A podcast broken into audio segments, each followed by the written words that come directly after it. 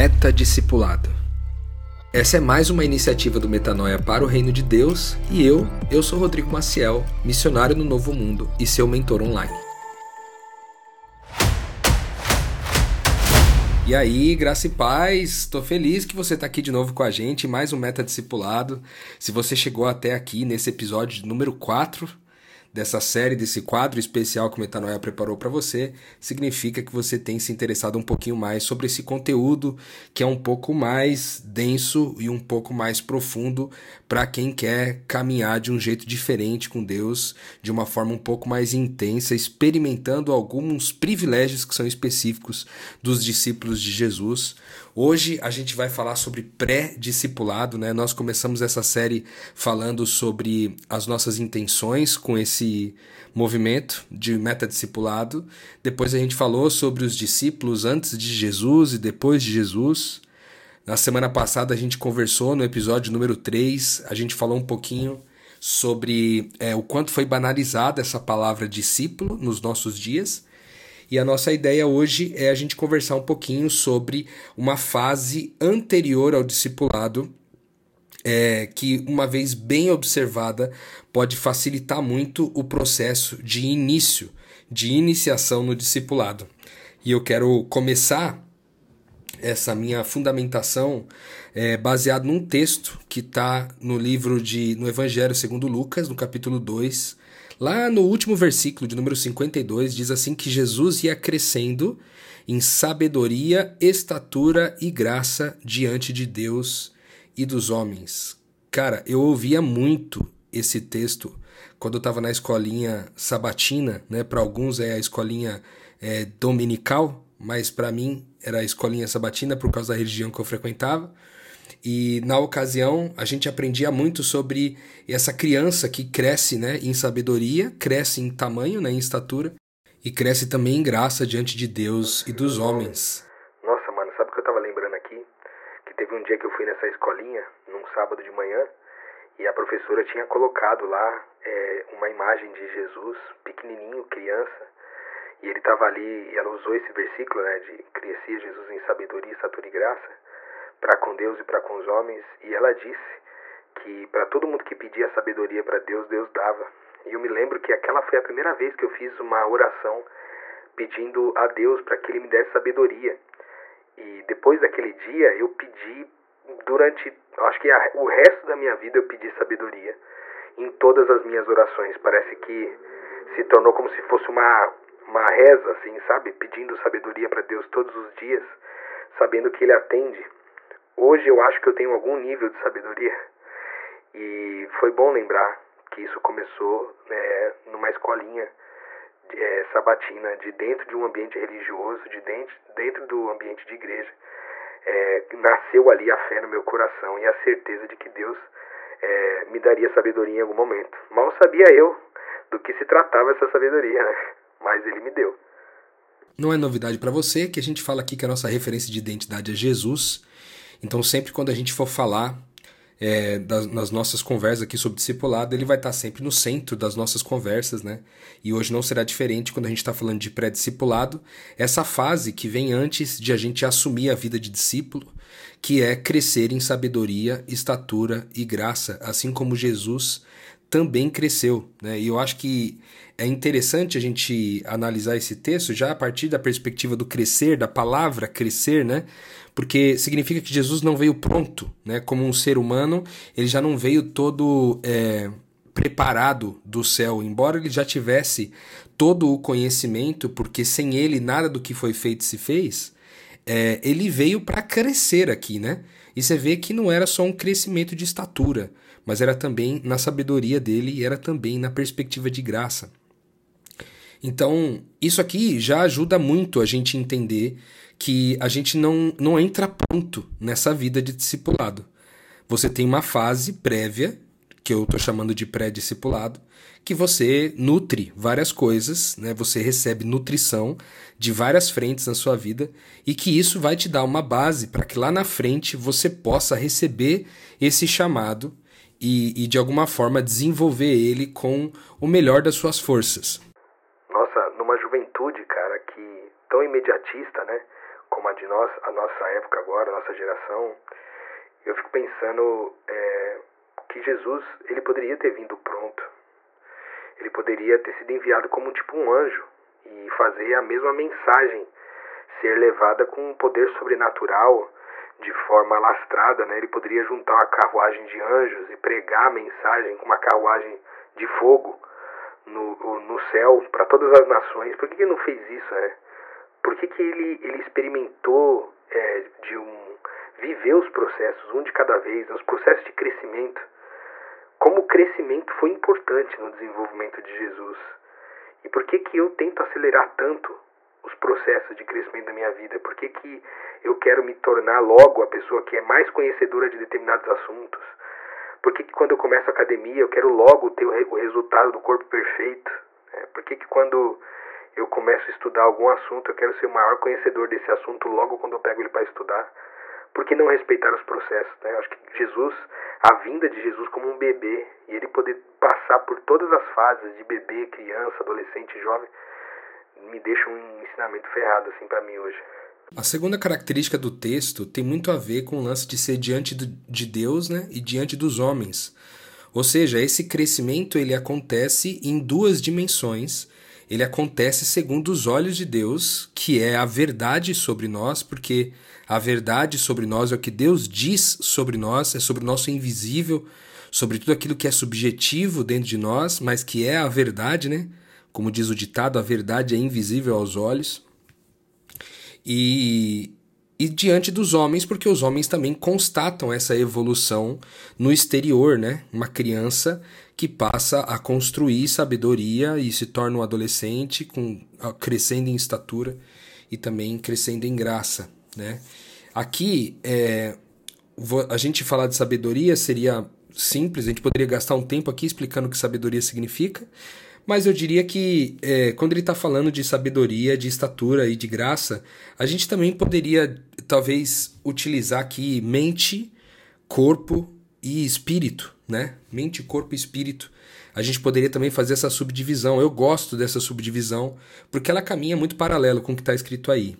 Então, por exemplo, crescer em sabedoria significa crescer em conhecimento do mundo, crescer em cultura, crescer em, em descobrir as informações a respeito da história, a respeito da geografia, a respeito de tudo, aquilo que a gente aprende na escola, aquilo que a gente aprende é, nos cursos que a gente faz quando a gente é criança, quando a gente é adolescente.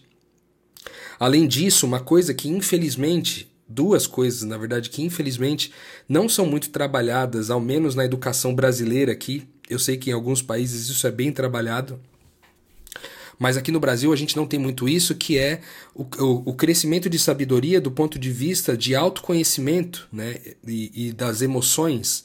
Parece que aqui no nosso país a gente cresce muito sem aprender a discernir as nossas emoções e também sem nos conhecer muito bem. Né? Parece que o autoconhecimento não é tanta prioridade para muitos de nós aqui no Brasil, infelizmente.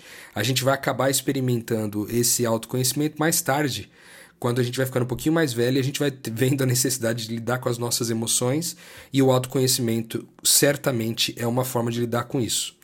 É, além disso, tem também o conhecimento das religiões, né?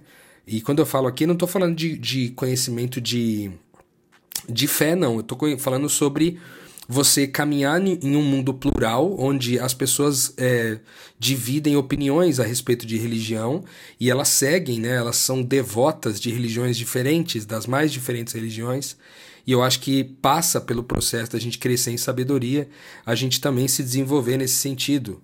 Lógico que se a gente fosse usar o termo sabedoria, né, daquilo que a Bíblia chama de sabedoria, a gente poderia utilizar aquele texto que está em Provérbios, no capítulo 9, versículo 10, que diz que o temor ao Senhor, ou o temor do Senhor, é o princípio da sabedoria.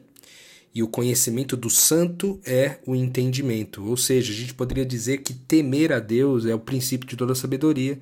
No outro versículo vai dizer que é, temer a Deus é aborrecer o mal. Né? De uma certa forma, então a sabedoria é o processo de conhecer o bem tão bem que a gente aborreça o mal dia e noite, né? Então, sabedoria, entendimento, conhecimento, enfim, todas as frentes né, de informações, de conhecimentos e a respeito de Deus, a respeito do Filho, né? A Bíblia diz que a eternidade é essa, que a gente conheça Deus como Pai e ao Filho que Ele enviou, né? Conhecer a nossa identidade, tudo isso é muito importante no processo de crescer em sabedoria, né? Por isso que a gente vai à escola, por isso que a gente tem a orientação dos pais, por isso que a gente faz os cursos, por isso que a gente frequenta alguma religião é, para, enfim, desenvolver algum conhecimento religioso.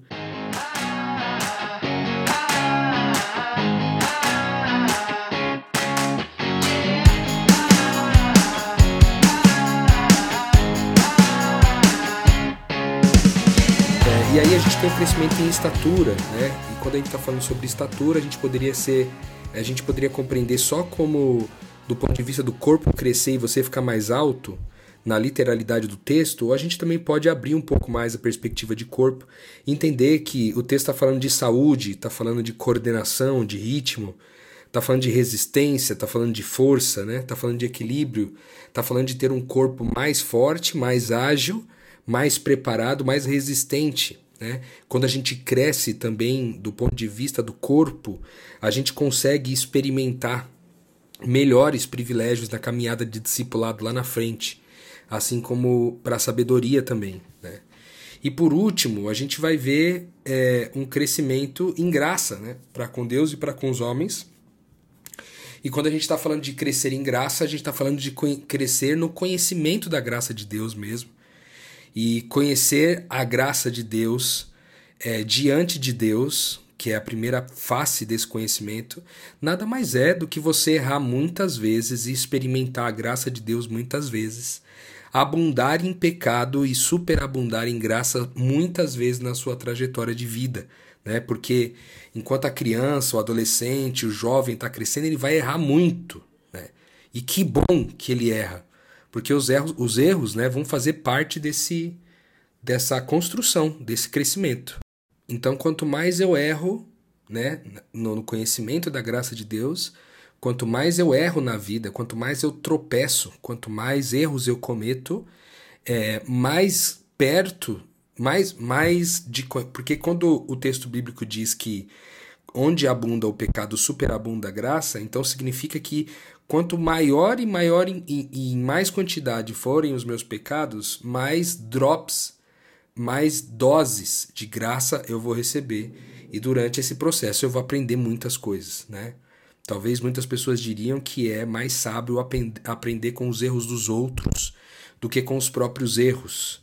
É, embora haja divergências nessa compreensão, eu acho que ela faz sentido. A gente pode aprender com os erros dos outros, mas nós também aprendemos com os nossos erros então, sim, eu acho que é bem-vindo a gente aprender com os nossos erros. Talvez ao me ouvir falar isso aí, você deve estar pensando, pô, mas Rodrigo, então significa que a gente tem que errar muito na vida, então, para a gente poder conhecer mais a graça de Deus?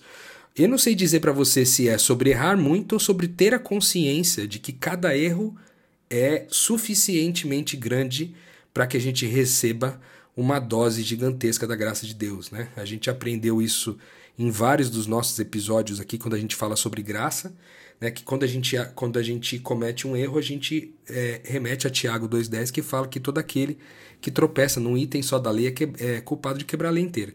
Então, um simples vacilo, vamos dizer assim, no reino de Deus, já é suficiente para quebrar a lei de Deus inteira, entende? E, e, e tendo essa compreensão é, que não existe pecadinho, pecadão, né, que essa condição de pecado vai me levar a errar e vacilar, comigo mesmo, com outras pessoas e com o próprio Deus durante minha vida inteira, quanto mais eu obtenho a consciência disso, mais eu obtenho a consciência de perdão e mais gratidão bota, ou, ou brota, né? bota não, brota do meu peito, né? E eu posso viver em, em, em amor às pessoas como expressão dessa gratidão por Deus, né? Gratidão a Deus e por Jesus nesse processo todo. Não tem muita coisa revelada na, na Bíblia a respeito dessa fase de Jesus do zero aos 30 anos de idade, né? São poucas referências que a gente vê por ali até que ele comece o seu ministério. Mas eu fico pensando quantos erros Jesus cometeu na jornada dele, sabe? Erros durante os estudos, erros durante as conversas com os amigos, erros na forma de falar com os pais, na forma de falar com os amiguinhos. É... E às vezes a gente tem dificuldade de fazer essa diferenciação entre o pecado e o erro, né? A Bíblia diz que Jesus viveu a vida toda sem pecar. E, mas será que ele viveu a vida toda sem errar? Será que ele não cometeu nenhum tipo de erro durante a jornada dele, né? E, e se era um erro, será que era um pecado? Enfim, pensamentos que me sobrevêm às vezes, assuntos não fechados, mas que também não são tão relevantes nesse processo, nas conversas hoje. Só queria conver conversar sobre isso, porque eu acho que faz sentido a gente revelar que a gente também tem dúvidas no nosso coração.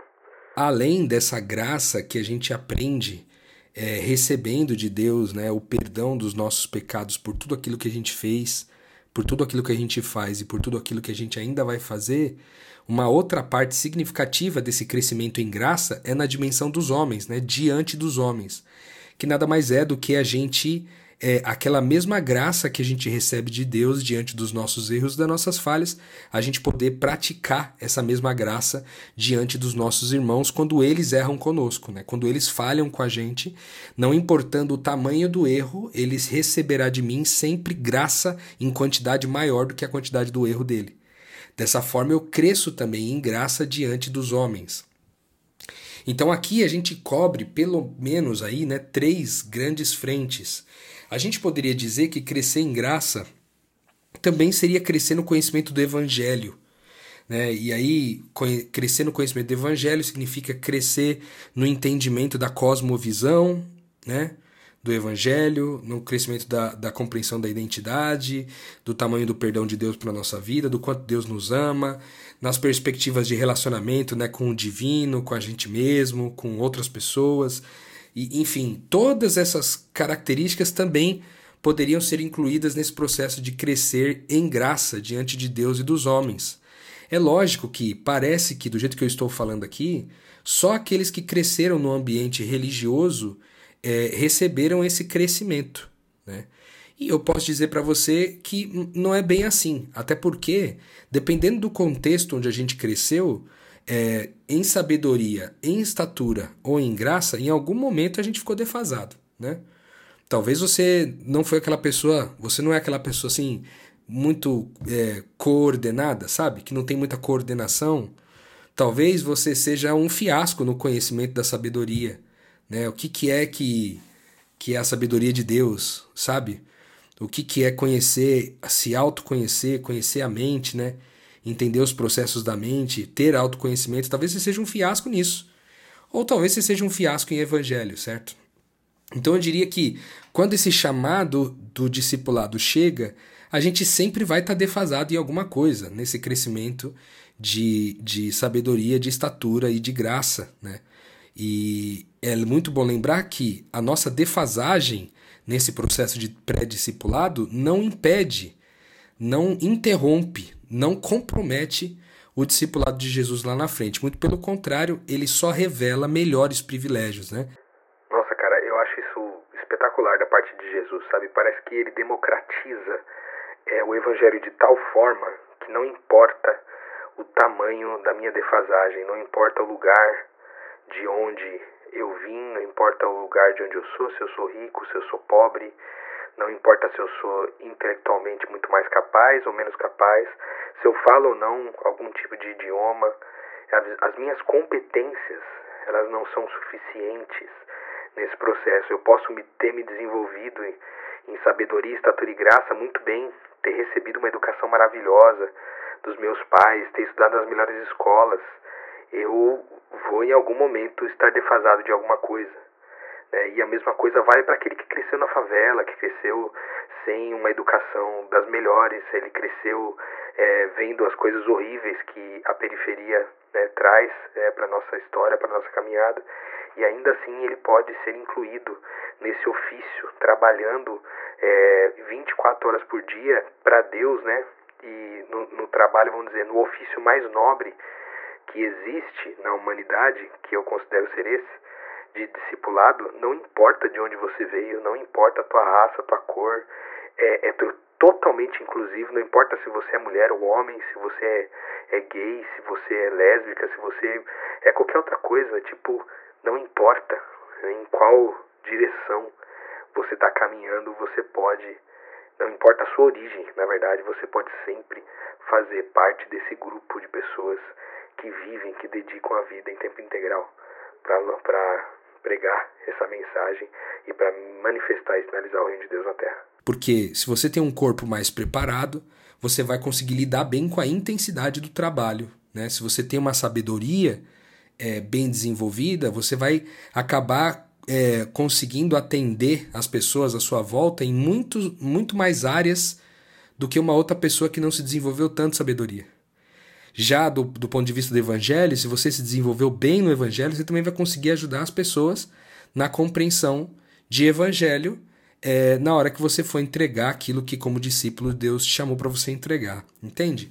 Então existem defasagens, certamente na nossa caminhada, né? Nós não nos tornamos perfeitos até esse chamado de Jesus aí, inclusive chamado esse que seria, que seria teoricamente o nosso próximo episódio. Além disso, né, todo esse desenvolvimento acontece em múltiplos ambientes, simultaneamente. Né? Você, cre você cresce em sabedoria, estatura e graça, que eu, eu gostaria de carinhosamente chamar aqui de crescimento em SEG. Né? É uma palavra bem interessante, que é um acróstico né, do S, E, G, né, que significa sabedoria, estatura e graça. E é um acróstico que faz um pouco de sentido do lance do segue-me, né? De Jesus, que mais lá na frente ele vai ele vai aprofundar esse chamado para segui-lo.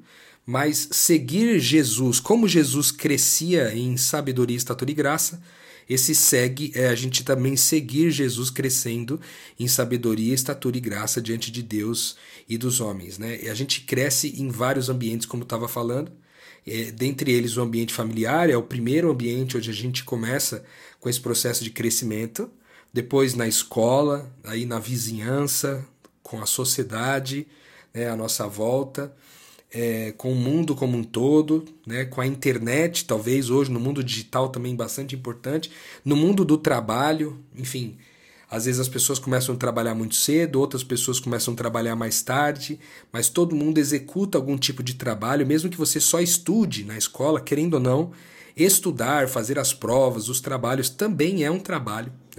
Então você acaba durante, em, em meio a todos esses ambientes, você se desenvolve em sabedoria, estatura e graça para com Deus e para com os homens.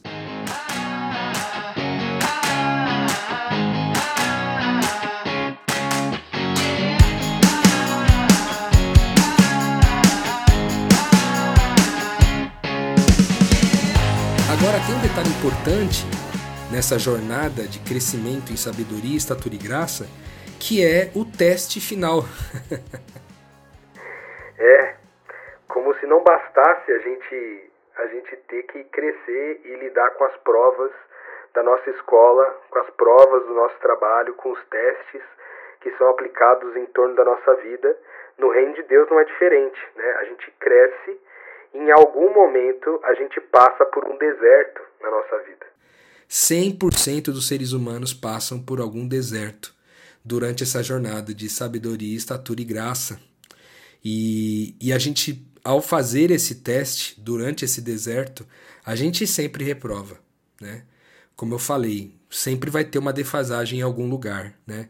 E essa reprova que a gente tem, por exemplo, aí você se desenvolve muito no corpo, reprova na sabedoria, desenvolve, é, desenvolve muita sabedoria, reprova no corpo, desenvolve sabedoria e corpo e, e estatura, mas reprova na graça. Enfim, em algum lugar desse teste aí você vai ficar reprovado.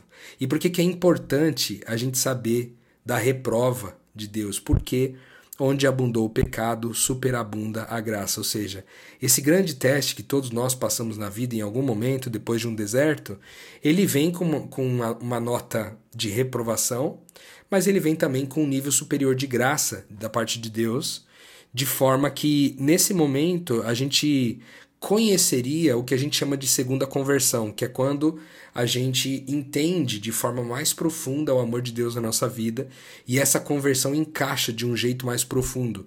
Isso pode acontecer na juventude, pode acontecer na adolescência, mas em geral acontece na vida do jovem adulto. É, ou talvez as pessoas mais, mais velhas, um pouco mais adultas, né, já são pais, às vezes até avós, e esse evangelho chega nesse momento E, e é um momento de uma grande reprova.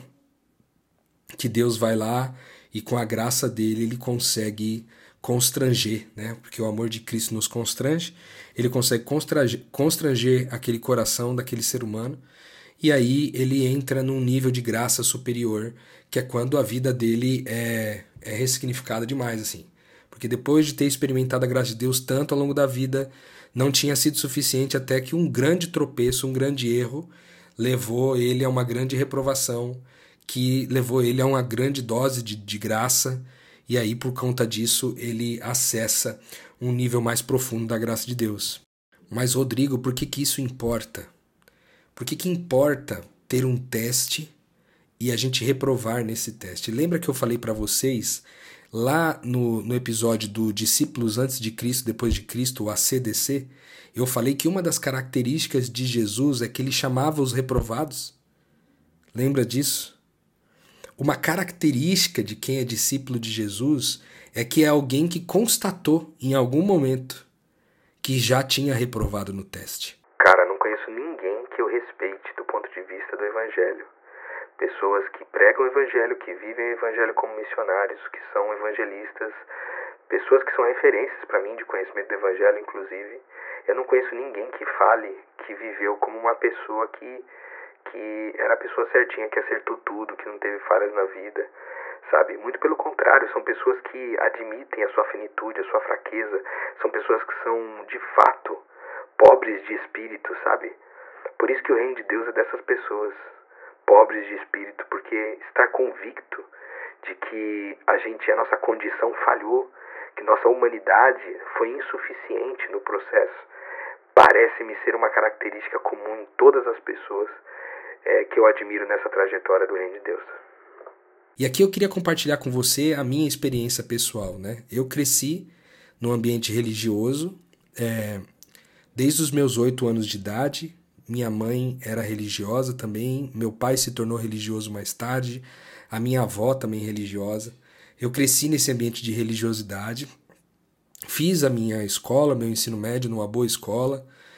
Depois entrei para um, um, uma escola chamada Senai, que era de, de, de preparação profissional, é, estudando é, mecatrônica. E, e isso seguiu né, na minha vida depois, fiz faculdade de administração de empresas, etc. E eu via esse desenvolvimento acontecendo na minha vida, tanto nas áreas aí de, de sabedoria, né, com os cursos todos, os entendimentos todos que eu ia tendo, na parte de, de, de corpo, né, de estatura, também bastante, embora é, eu tenha feito opções ao longo da minha trajetória de não priorizar muito meu corpo físico, mas priorizar mais a minha mente. Então, no teste aí, vocês vão perceber que um dos testes que eu não passei foi no teste da estatura. Porque de fato não tinha uma condição física tão robusta para encarar os desafios do discipulado. Então deixei de experimentar alguns privilégios por conta disso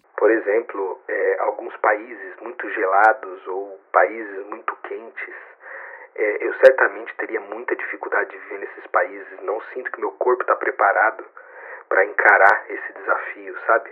É um dos grandes é, receios que eu tenho na missão de Deus, né? Eventualmente, se eu for enviado por Deus para esses lugares, o quanto eu sofreria com frio e com calor, com essas grandes oscilações, né? Ou em lugares que eu teria que andar muito a pé, porque eu sou um pouquinho mais gordinho, né? E eu sei que no meu físico eu não, eu não consigo chegar tão longe assim, né?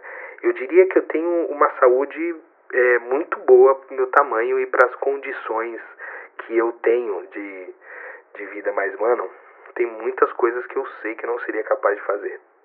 Então eu reprovei feio nesse teste da estatura aí. Mas também em relação à graça de Deus, que eu ia ali experimentando os meus erros, as minhas falhas, e, e as minhas compreensões a respeito do Evangelho. E eu vivi esse momento. Né? Na minha história, na minha caminhada, tem é, esse crescimento em sabedoria, estatura e graça. Eu acho que eu me desenvolvi bastante, porque ao longo de todo o período que eu não havia compreendido, não havia é, feito, passado por essa grande reprova e recebido essa grande dose da graça de Deus na minha vida ainda, eu me desenvolvia bem, rapaz, assim. Vou falar para você, do, do, aos olhos das pessoas que me observavam caminhar, eu me desenvolvia bem. Praticamente todos os grandes sonhos que eu tive na minha jornada no passado, eu realizei, né? Eu realizei ter o sonho que eu queria, ter uma casa própria, viajar para o exterior, falar idioma diferente do meu. Eu realizei vários desses, desses sonhos. Eu, eu não me lembro de nenhum sonho que eu tenha colocado no meu coração que eu não tenha realizado.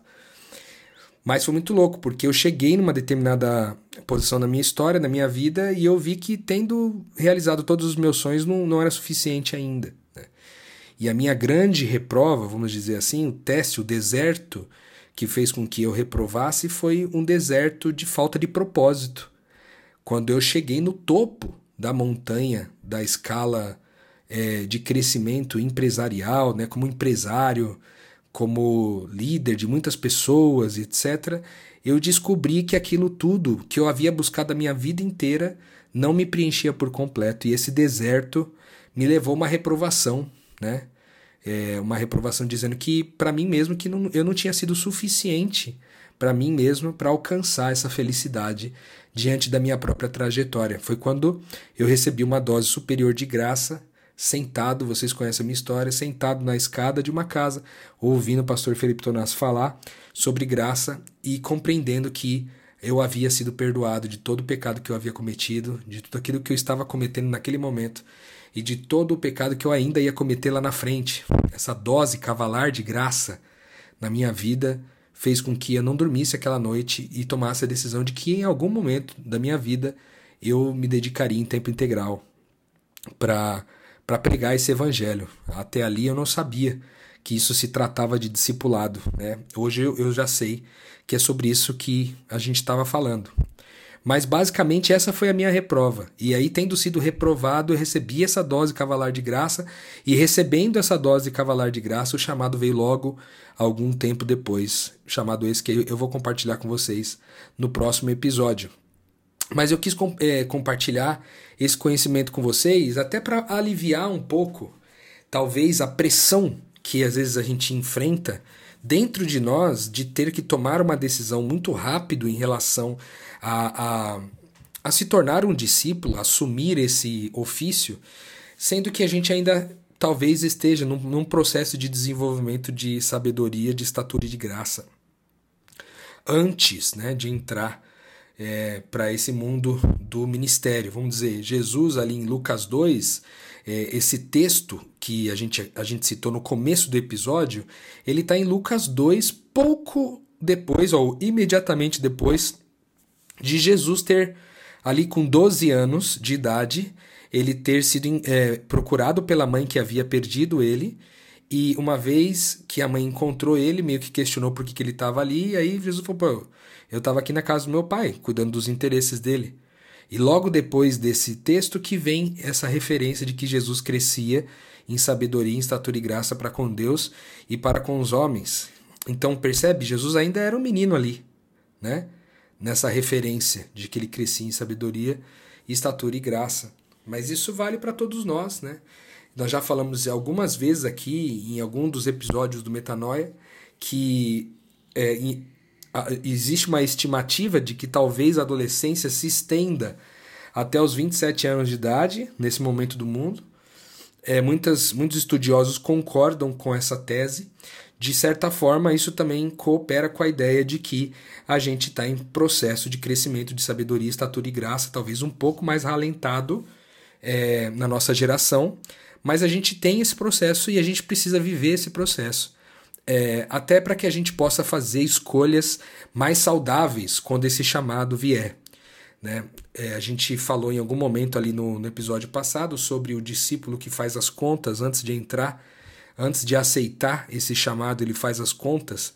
É, até o processo de sabedoria de fazer a conta, considerando é, a utilização do meu corpo, a utilização da minha mente e a utilização do meu espírito, da minha sabedoria em relação ao evangelho, tudo isso vai contar, vai entrar na conta, na contabilidade, para eu decidir se sigo esse ofício discípulo, essa profissão discípulo ou não.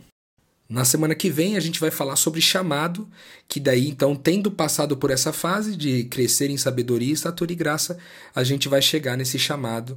E aí, como é que é esse chamado de Jesus, né? Como que é esse chamado para o discipulado, como que é esse convite para esse ofício, para esse trabalho. A gente vai estudar tudo isso juntos na semana que vem e eu espero você ah, junto com a gente aqui no próximo sábado para a gente aprender juntos um pouquinho mais sobre meta discipulado.